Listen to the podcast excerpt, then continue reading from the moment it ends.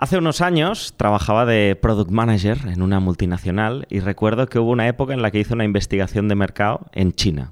Y fui a visitar un cliente que producía un montón, imprimía muchísimo, ¿no? Y una de las cosas que nosotros vendíamos comparado con nuestra competencia como ventaja era que nuestras tintas eran más sostenibles. Hay algunas tintas que pues, dañan más al medio ambiente y una de las ventajas nuestras era que no. Y hablando con ese cliente de, oye, ¿y esto no te parece que es un argumento de venta muy bueno para comprarnos a nosotros, para explicárselo a tus clientes, para que impriman con nuestra tecnología? Me dijo, hmm, tiene buena pinta. ¿Tú no me podrías dar un certificado de sostenibilidad vuestro con el logo de la multinacional y así yo lo pongo en la puerta y los clientes al verlo yo creo que entonces sí que me comprarán, ¿no? Y ahí me di cuenta que eh, al final el, que él comprara la idea o no dependía de que le diéramos un certificado que pudiera poner en la puerta. Y ahí me di cuenta de que en aquel momento al menos la sostenibilidad era una de esas cosas que nos gusta mucho decir, pero que cuando se trata de la pasta y de poner aquí una inversión, pues ah, ya nos cuesta un poquito más. Creo que el mundo ha evolucionado bastante desde entonces hasta ahora y que cada vez la sostenibilidad es una cosa que nos importa más de verdad. Pero esto lo descubriremos hoy en nuestra charla con Eva Hernández, porque ella es experta en finanzas sostenibles y con ella vamos a conocer más sobre qué es esto de las finanzas sostenibles, qué tipo de inversiones hay porque no es solo voy a invertir en fondos, no, no, hay muchas opciones. ¿Dónde podemos encontrarlas? Y también tocaremos algunos de esos mitos, como por ejemplo, ¿es menos rentable invertir de forma sostenible? Algo que seguramente pensaba el cliente al que visité hace muchos años. Bienvenido, bienvenida a un nuevo episodio de Educa tu Dinero.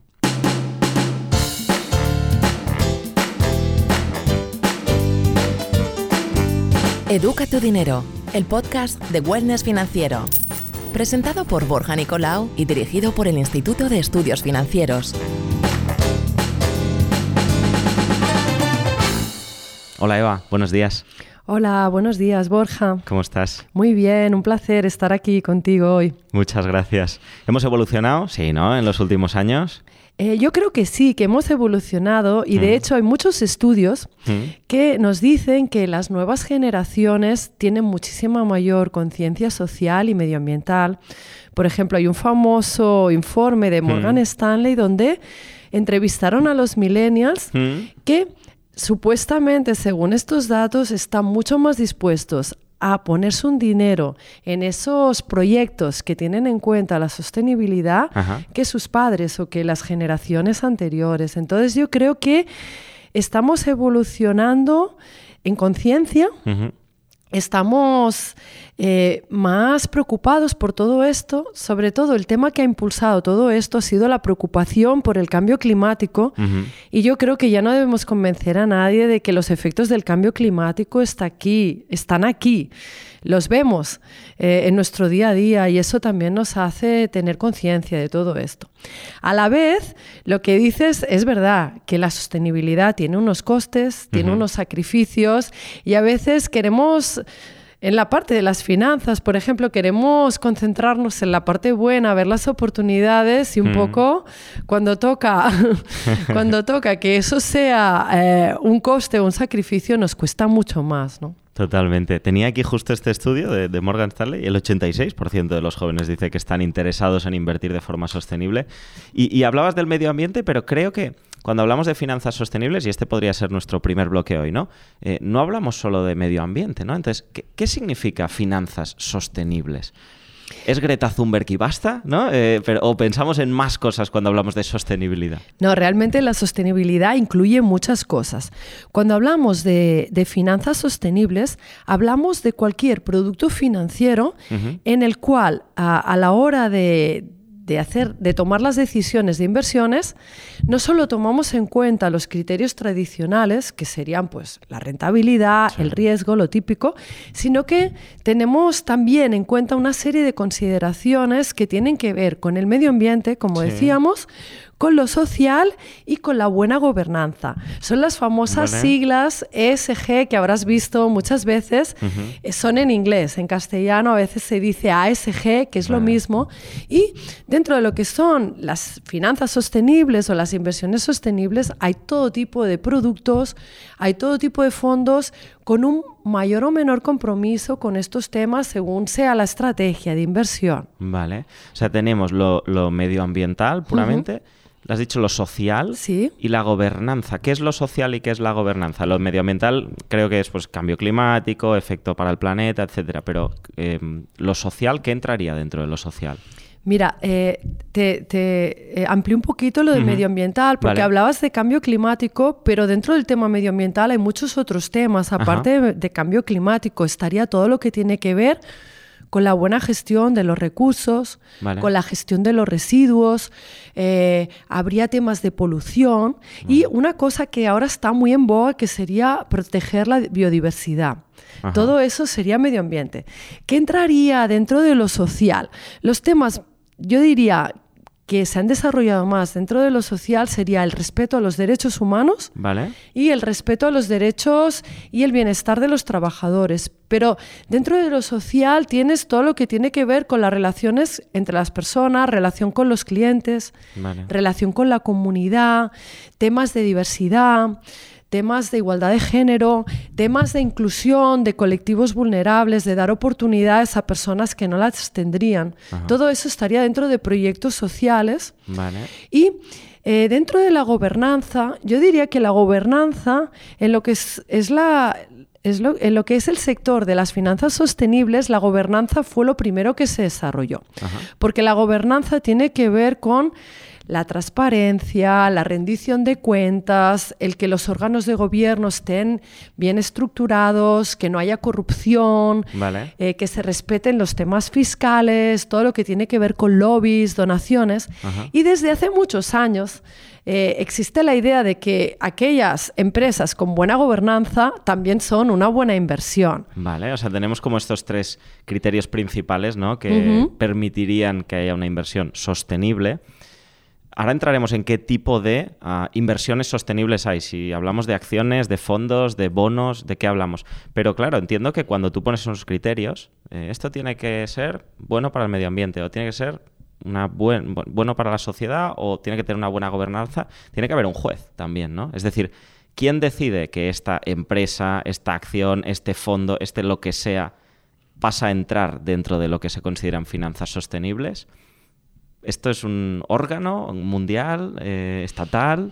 Educa tu dinero, el podcast de Wellness Financiero. Escríbenos a podcast.iefweb.org. Mira, te diré que eh, este sector es bastante nuevo. Yo diría que se ha desarrollado en los últimos 10 años y ha pasado de ser a un, sector muy minoritario donde había personas comprometidas con la ética, había personas que querían poner su dinero allí donde estaban sus valores y de repente con todo el impulso de la sostenibilidad en los últimos años se han metido los reguladores ahí. Vale. Eh, dentro de Europa. Para que no todo el mundo se suba al carro si no puede. o sea, al carro, digo, como inversores sí, pero como gente que pueda decir, no, invertir en mí es sostenible para que no todo el mundo lo pueda decir sin ser verdad, ¿no? Bueno, en parte eso es cierto, que es el famoso greenwashing, que no se venda por sostenible lo que no lo es, pero también lo que se han dado cuenta, te hablo de Europa, ¿no? Que es el, mercado donde estamos. La Unión Europea, pues eh, es signataria del Acuerdo de París, que es un acuerdo internacional para reducir las emisiones de carbono y limitar el calentamiento global. Es signataria de la Agenda 2030, los famosos 17 ODS, para conseguir una economía sostenible y un mundo sostenible para todos. ¿Qué le pasa a la Unión Europea? Ella se da cuenta de que para cumplir todo esto hace falta miles de millones de euros y que solo con el dinero público no nos da para esto. Entonces, en el 2017, saca un ambicioso plan de finanzas sostenibles para... Eh, uno de los objetivos eh, de ese plan es implicar a la industria financiera en esa transformación de la economía. A la industria privada, digamos, ¿no? bueno, a, los a los bancos, las gestoras de fondos, a todos los participantes del sistema financiero. ¿Por qué? Porque el sistema financiero en realidad es el intermediario entre las personas que ahorran, que tienen recursos, y los proyectos, las inversiones, las personas que tienen ideas y que las quieren convertir en realidad. Entonces, el sector financiero decide a dónde van los fondos en la economía. Según dónde vayan los fondos, vamos a tener un sistema económico u otro. Entonces, la Unión Europea aparte de luchar contra ese greenwashing que tú decías, ese lavado verde, de vender por verde lo que no lo es porque está de moda y porque a la gente le gusta, también lo que ha pretendido con este plan es que la sostenibilidad llegue a todas las áreas de la industria financiera para que la propia industria financiera empuje todo esto a sus clientes y los fondos vayan a esos proyectos que nos van a ayudar a crear este mundo sostenible. Entonces, es como si el sistema financiero fuera, vamos a imaginar, una carretera que tiene dos salidas, ¿no? Y el sistema financiero fuera el policía que indica, oye, para la derecha o para la izquierda. Pero, Exacto. pero ¿cómo consigues que el policía diga, para la derecha, que sería el camino sostenible? Es eh, dando, no sé, dando unas subvenciones, dando unos descuentos o simplemente informando de los beneficios? Nos han puesto una tonelada de regulación. Ese plan de acción que te mm. digo tiene tres grandes objetivos y con eso hay una serie de acciones que no te voy a aburrir ni voy a aburrir a nuestros oyentes, pero lo que significa es que han llenado tanto la industria financiera como en general las corporaciones de regulación. La industria financiera tiene ahora una De regulación a favor de la sostenibilidad. Exactamente. Tanto de regulación de sostenibilidad propiamente dicha, como de regulación de finanzas sostenibles. Por ejemplo, ahora los gestores de fondos tienen que publicar información sobre las características de sostenibilidad de los productos financieros que, que generan. Eh, desde el año pasado, a la hora de vender un producto financiero, el asesor te tiene que preguntar en tu test de idoneidad mm. cuáles son tus preferencias de sostenibilidad. Ah, y con todas estas grandes regulaciones, también las corporaciones eh, la industria tiene que reportar sobre una serie de temas de sostenibilidad para que tengamos buena información para tomar decisiones. Entonces, con toda esta regulación del plan de acción, lo que ha ocurrido es que la sostenibilidad, las finanzas sostenibles ahora ya no son algo minoritario basado en la ética, sino que es mainstream. De hecho, tenía aquí eh, en España, desde el 2009 hasta el 2018, el volumen de mm, dinero que se ha movido dentro de lo que serían finanzas sostenibles se ha multiplicado por 6. Claro. De 35.000 millones a 180.000 millones. Y esto es hasta 2018, que es el estudio que yo he visto, con lo cual de 2018 a 2023 ya habrá seguido creciendo también. Ha seguido creciendo cada año.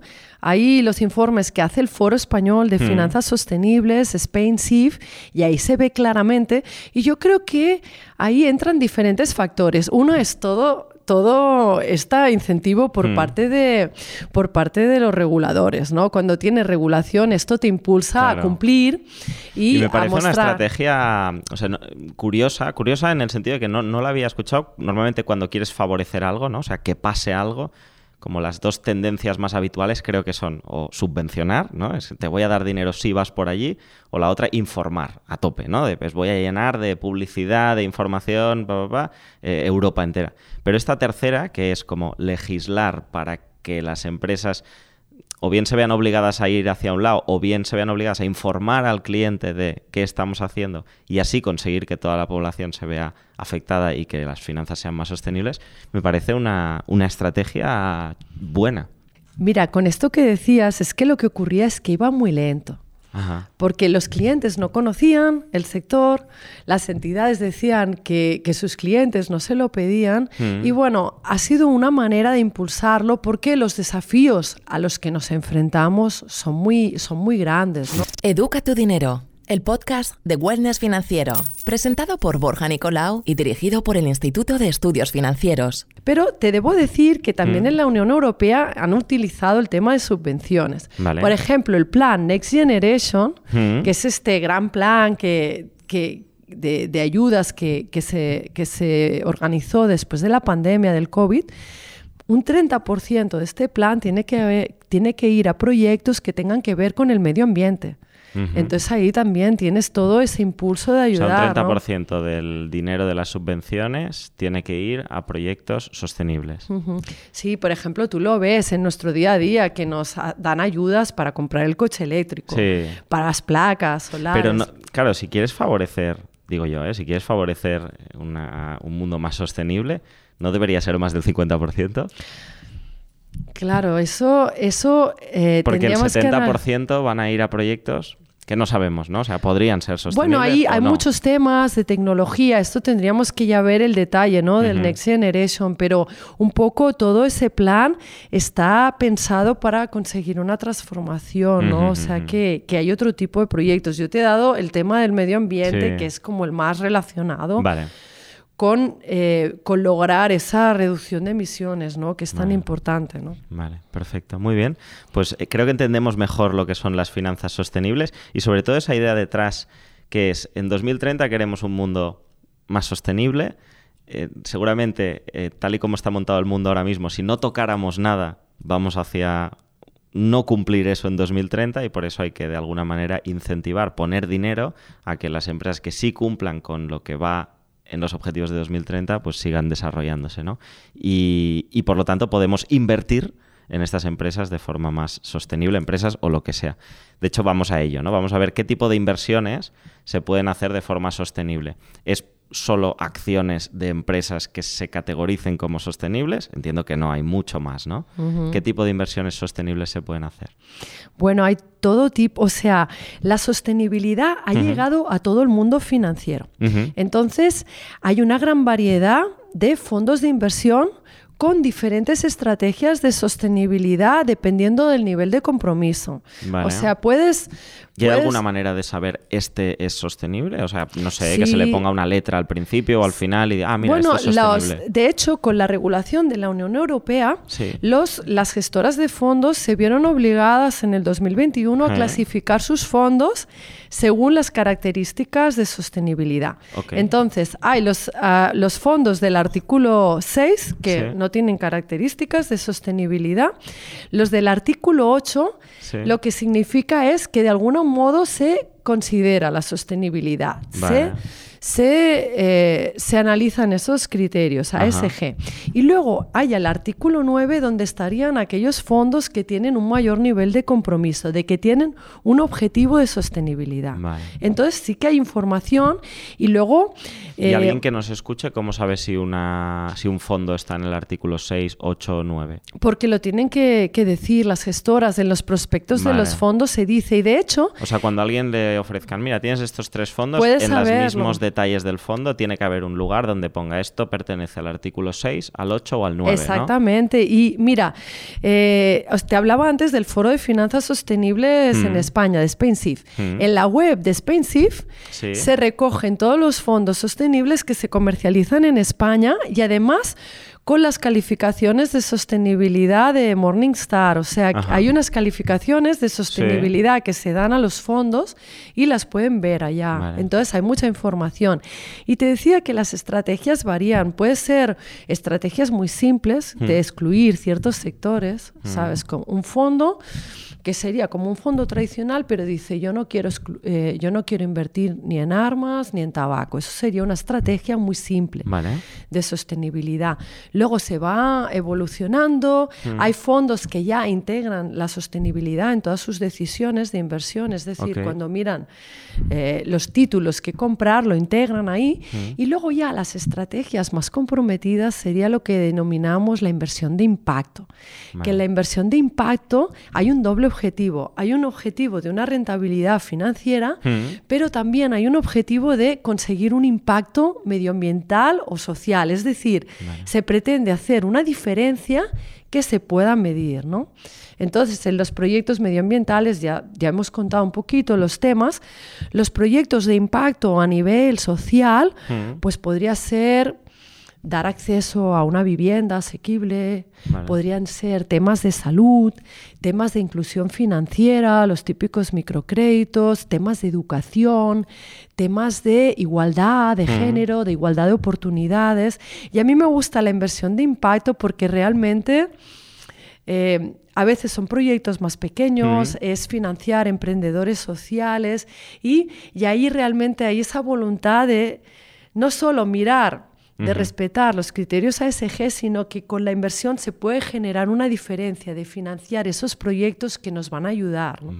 ¿Y esto cómo lo encontramos? Eh, inversión de impacto. O sea, ¿cómo sé si una... también hay fondos de impacto y también hay iniciativas de impacto. Incluso hay, hay redes de crowdfunding para, ah, para invertir en impacto, tanto en equity como en deuda. Vale.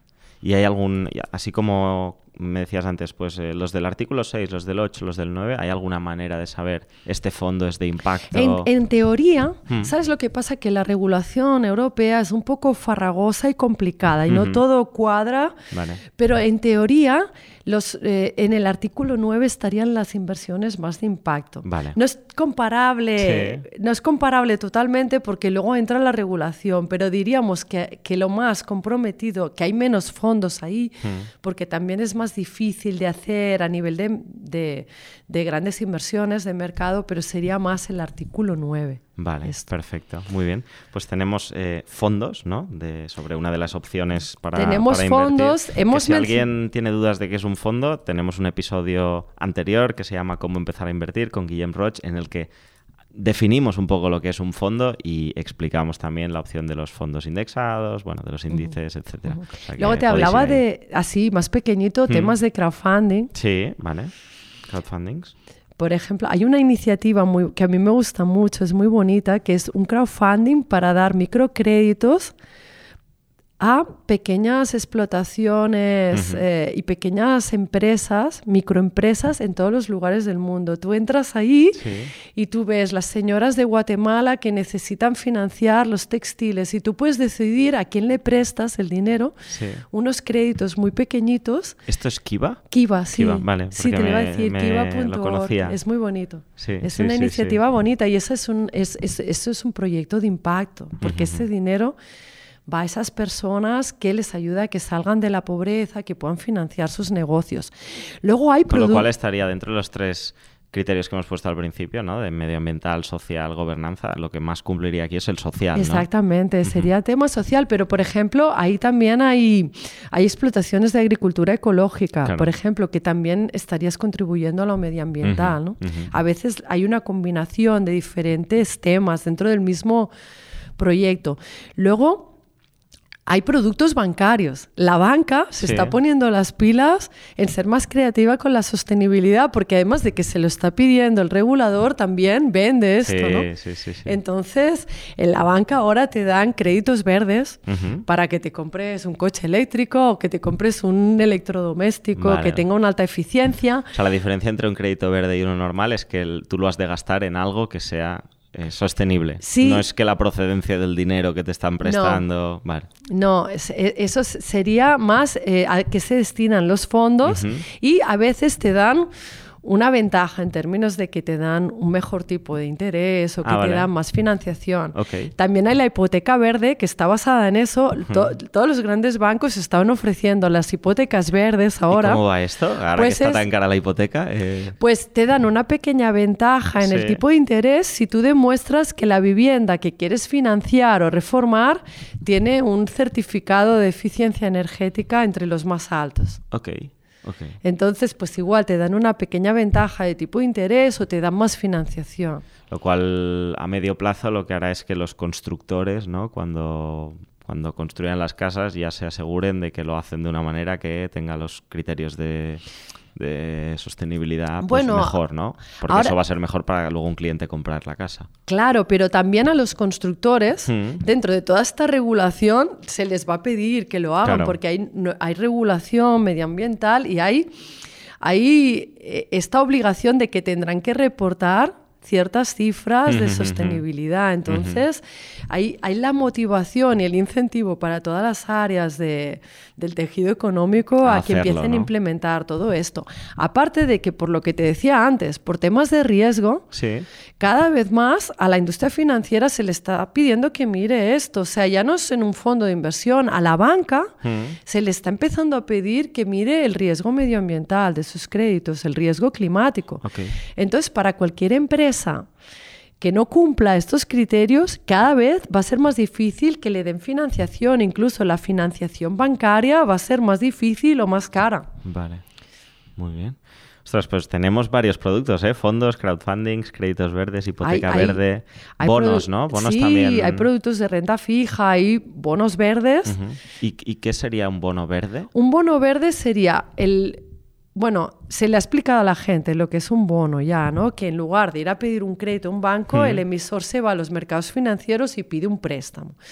Pues no lo habíamos explicado, o sea que nos va bien tener esa, esa definición. Pues para grandes empresas o para para los emisores públicos como el Tesoro de España, pues es más fácil ir a los mercados porque necesitan un gran volumen de financiación. Entonces, un bono verde sería como un bono tradicional, pero el, emisor se compromete a que esos fondos se van a destinar a un proyecto medioambiental. Entonces, los bonos verdes están considerados como inversión de impacto porque es nueva financiación que se va a ir a cumplir a cumplir un proyecto de este tipo. Y los bonos verdes han sido excepcionalmente exitosos. Ha habido emisiones de todo tipo, han crecido mucho. De hecho, el Tesoro español ha hecho algunas con mucha demanda por parte de los inversores. La Unión Europea, esta parte del Next Generation que, va destinado a temas medioambientales, la está financiando con bonos verdes también. Y era un producto que no era accesible para los inversores minoristas, pero ahora ya hay fondos de bonos verdes, de bonos sociales, que es el mismo concepto, pero con proyectos sociales también. Muy bien. Muy bien. pues yo creo que quien nos escucha ahora mismo tiene ya una cantidad muy buena de opciones para ejecutar ¿no? estas inversiones sostenibles de las que primero hemos aprendido qué son y ahora pues qué tipo de, inversiones hay y dónde encontrarlas, ¿no? Porque pues las hipotecas con los bancos, los fondos pues con tu gestora o con las plataformas que uses de inversión, etcétera. Si te parece nos vamos al tercer al tercer bloque, que es eh, hablar de algunos mitos de inversión sostenible. Yo creo que el primero es el tema de la rentabilidad. Educa tu dinero, el podcast de Wellness Financiero. Tradicionalmente se ha pensado, como tú decías, que invertir en algo sostenible pues tenía un coste y entonces una rentabilidad menor. Esto, ¿cómo, cómo está ahora? Yo me he bajado antes un, documento de uno de estos fondos sostenibles, un índice sostenible, que es el Eurostox Sustainability 40 Index. Y, en el mismo documento donde te explica lo que es el fondo, te lo compara contra el Eurostock no sostenible. Bueno, el, tradicional, no es que no sea sostenible, ¿no? Y veo que las rentabilidades son bastante parecidas. Mm. Esto se está cumpliendo en los últimos años, que, ya no es menos rentable. Mira, es que eso era un mito que mm. existía y realmente hay muchos estudios, muchos de ellos antes de todo el impulso de, la sostenibilidad, ¿no? Porque mm. como te decía ahora, las finanzas sostenibles son mainstream, ya muchísimos fondos tienen alguna característica de sostenibilidad, pero incluso los estudios que se hicieron antes, cuando había todas estas digamos, no, quiero llamarle prejuicios, pero esos mitos, esos estereotipos, los estudios que se han hecho, hay mucha literatura que la conclusión a que se llega es que a la hora de, invertir, teniendo en cuenta esos criterios ASG, no, hay un, no solo no hay una pérdida de rentabilidad, sino que muchas veces esos proyectos mm. son también más rentables o esas inversiones son más mm. rentables. Lo que ocurre es que también es un tema de plazo. Cuando tenemos en cuenta la sostenibilidad, también tenemos que mirar la rentabilidad a largo plazo, porque a veces las decisiones que nos ayudan a aumentar los beneficios en el corto plazo, luego tienen un coste a largo plazo y viceversa, ¿no? Entonces, hubo muchos estudios por parte de universidades, por parte de grandes gestores, y la conclusión genérica es que los, fondos sostenibles son igual o más rentables y que en muchos casos tienen incluso menos riesgo, ¿no? Por lo que comentábamos antes de que no considerar esos factores te mm. puede llevar a escándalos que al final tengas pérdidas financieras. Claro, también dentro de los mercados es muy importante el timing de las inversiones, ¿no? y, y, según, y según las expectativas en cada momento de los mercados, van a hacerlo mejor unas inversiones que otras, ¿no? A veces, a veces no es que compres un, un buen título o una buena empresa, sino en qué momento entras. Si entras cuando está arriba de todo, pues aunque sea muy buena la empresa, la has pagado cara, ¿no? Y yo creo que tenemos que tener en cuenta eso, ¿no? Te diré que ese mito se rompió mucho en el año 2020 y 2021 porque las... O sea, pandemia, justo en el momento pandémico. Sí, sí, en el momento pandémico, porque las inversiones sostenibles lo hicieron muy bien. Fue, hubo un gran impulso de las energías renovables. Sí, sí. Que las empresas de energías renovables tuvieron un performance buenísimo. Hubo mucho impulso de la tecnología, que muchos de los proyectos tecnológicos se consideran sostenibles. Entonces, ahí muchos inversores se interesaron por este tipo, por este tipo de inversiones porque lo estaban haciendo muy bien. También en el contexto de la pandemia hubo muchísimo interés por los temas sociales. Claro. Sí, sí, ¿Sabes? Hubo muchos, muchos temas de salud, de este tipo de cosas, ¿no? Entonces creo que... Fue el empujoncito final, ¿no? Para algo que ya se venía hablando durante los últimos años, que cada vez era más presente, pero que fue como esto ya es una realidad. Sí, y además que como lo hicieron bien, pues al final pues muchos, muchos inversores pues se fijan cuando las cosas suben de precio, es, básico y humano, ¿no?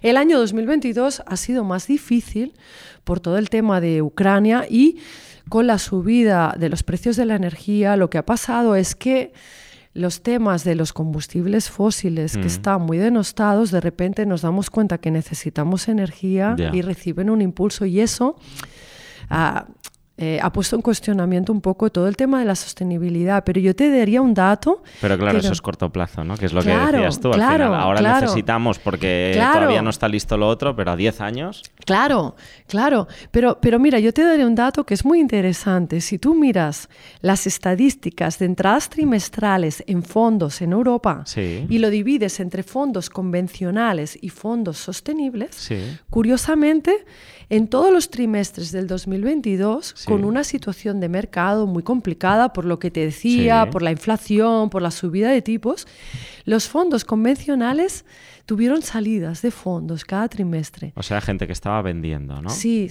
sí, o caídas de valor. Sí, saliendo. Y en cambio, los fondos sostenibles han tenido entradas todos los trimestres. No ha habido ni un trimestre que estén en negativo. Y a mí me ha parecido esto una, un dato muy interesante porque parece que todavía hay ese interés ¿no? por, por los fondos sostenibles. Y como tú lo decías muy bien, al final estamos mirando el largo plazo ahí. Solo como dato aquí es, es, una única referencia porque hay, como hemos visto, muchísimos productos de inversión sostenible, pero este fondo que estaba mirando yo, pues hombre, si miras los últimos cinco años, tenía una rentabilidad del 4% prácticamente cada año, lo que vendría a ser la media, ¿eh? 4% cada año y en total en los últimos cinco años un acumulado del 20 y pico por ciento. O sea que es una, es una rentabilidad positiva en unos años en los que ha habido de todo, porque ha habido momentos que ha subido mucho, ha habido momentos que ha bajado mucho, o sea que, que en el cinco años ya sería un medio plazo, yo creo, ¿no? Un medio, medio largo pues está claro que, tiene una rentabilidad positiva. Sí, lo que pasa es que los, los mercados siempre lo que miramos es la rentabilidad relativa, ¿no? Lo tendrías que comparar con lo que han hecho con lo que han hecho otros fondos o con lo que ha mm. hecho el mercado en general, ¿no? Para tener una visión más clara. Eh, realmente, si, si, lo miras, la inversión sostenible lo ha hecho bien en los últimos años y por eso también hay más interés, además de todo este impulso, ¿no? De, de la Unión Europea que ha sido muy, muy importante. Educa tu dinero, el podcast de Wellness Financiero dirigido por el Instituto de Estudios Financieros. Yo, recuerdo que yo em, empecé a interesarme por todos estos temas mm. pues hace como más de 10 años, cuando era muy minoritario. Y cuando tú hablabas de esto, la gente te miraba como, ¿qué me dices? ¿Que yo puedo poner mi dinero en proyectos que van a ayudar al mundo? No me lo he planteado en mi vida esto. Y ahora ya la mayoría de la gente... Lo natural, ¿no? Ahora. La mayoría de las personas han oído hablar de esto y no ha sido un tema de tanto tiempo. Sí, sí, y, pensar qué va a pasar en los próximos días, porque al final son cosas que se están acelerando. Genial, Eva. Pues eh, creo que hemos cubierto muy bien los tres objetivos que nos marcábamos para este episodio, saber qué son las finanzas sostenibles, qué tipo de inversiones tenemos y dónde encontrarlas, y por último, eh, hablar, poner sobre la mesa este mito de la rentabilidad. Así que nos vamos al último bloque del podcast, en la cuenta atrás, para conocerte a ti personalmente un poquito mejor.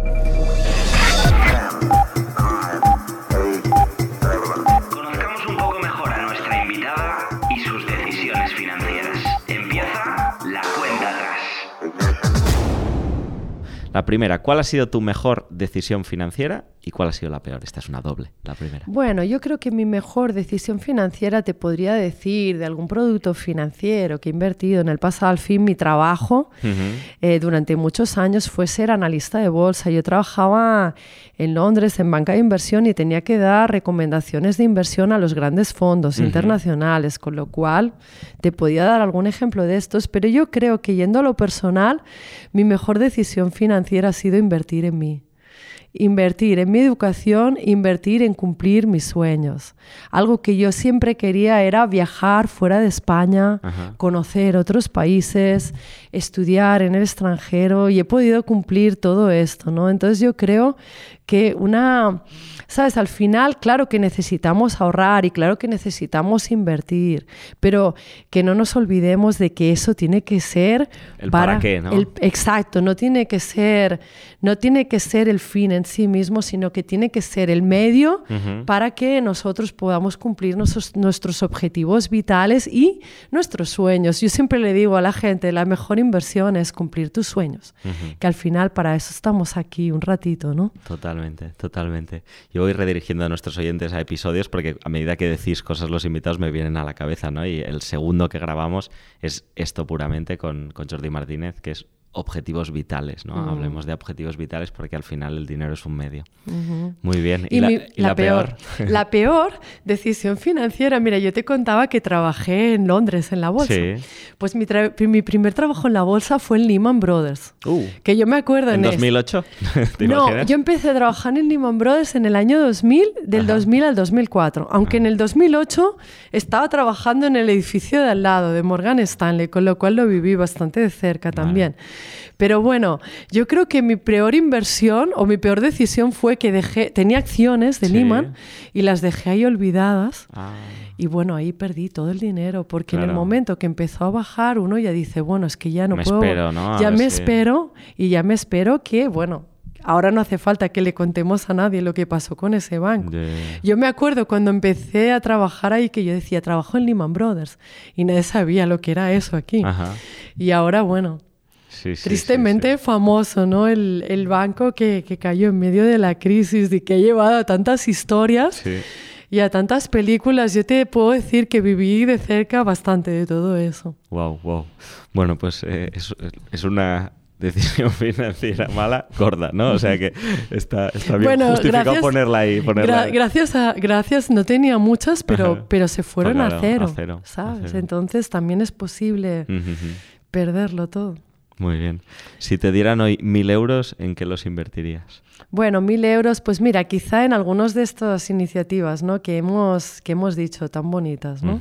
De las de microcréditos. Sí, pues igual algo de esto, igual algo en algún, algún tema de impacto. A mí me inspira mucho ese tema porque, porque creo que realmente puede hacer una diferencia. Justamente mm. el otro día me invitaron a un evento de inversores de impacto y para mí es dentro de la inversión sostenible la que más me mueve el corazón, ¿no? Porque tú ves ahí personas realmente comprometidas en hacer hacer una diferencia en el mundo y eso siempre es muy inspirador. Sí, yo conocí a Kiva porque la empresa en la que trabajaba antes, una vez al año mm, tenía una dotación económica para dar a estos proyectos, entonces cada empleado tenía X euros que podía decidir en qué proyecto ponía.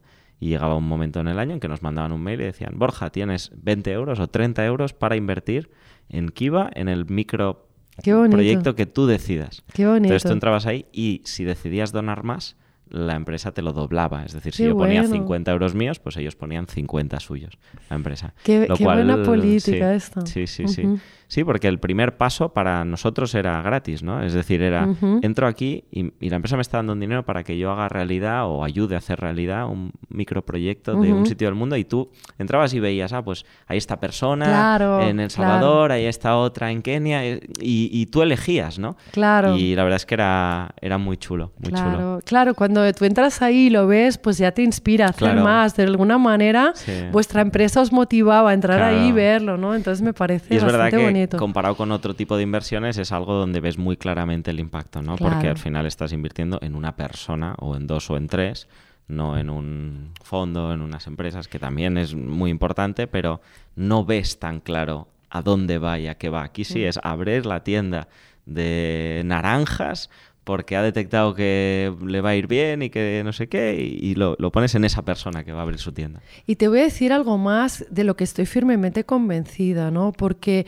muchas veces cuando pensamos en, dar una ayuda a otros, mm. pensamos en una donación, en una filantropía, pero tú ponte desde el punto de vista de la persona que lo recibe. Mm. Cuando tú le das una donación, una, es como una caridad, ¿no? y, y cuando tú le, haces un préstamo, haces una inversión en esa persona, le mm. estás diciendo, yo creo en tu proyecto. Entonces, desde el punto de vista de empoderar a esas personas, el decirle, yo creo en tu proyecto mm. y yo estoy convencida de que me vas a devolver ese dinero, tiene una energía totalmente distinta a decir, bueno, te doy una donación de lo que me sobra, ¿sabes?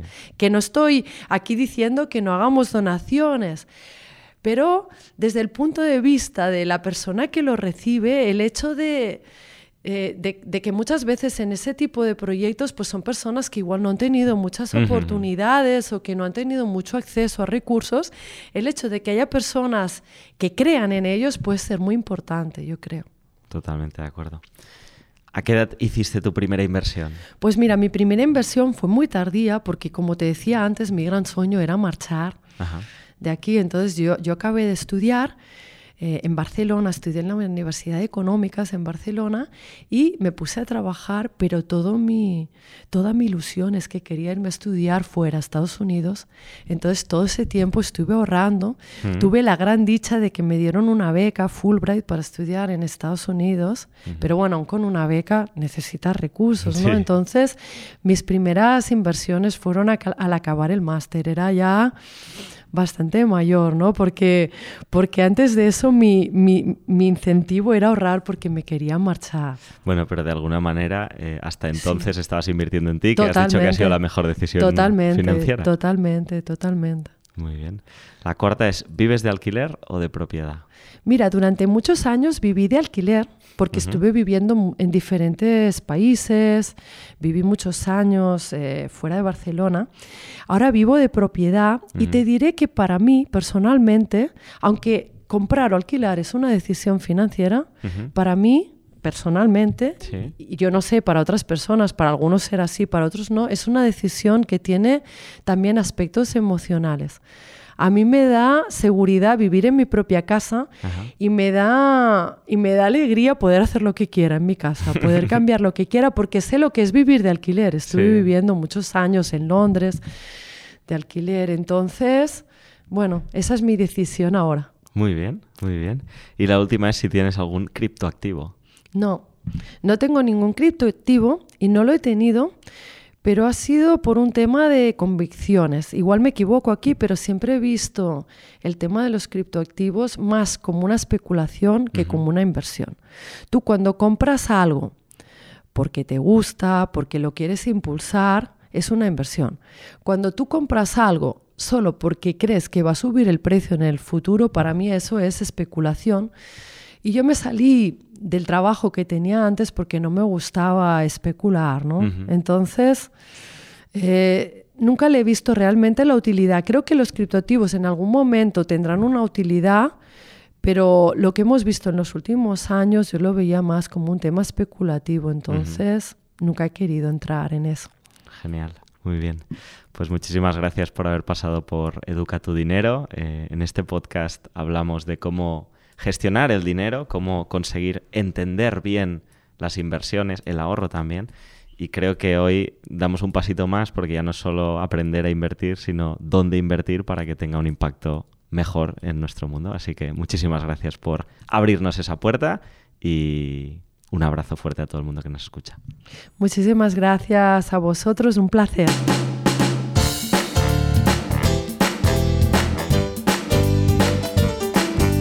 Educa tu dinero, el podcast de Wellness Financiero. Presentado por Borja Nicolau y dirigido por el Instituto de Estudios Financieros.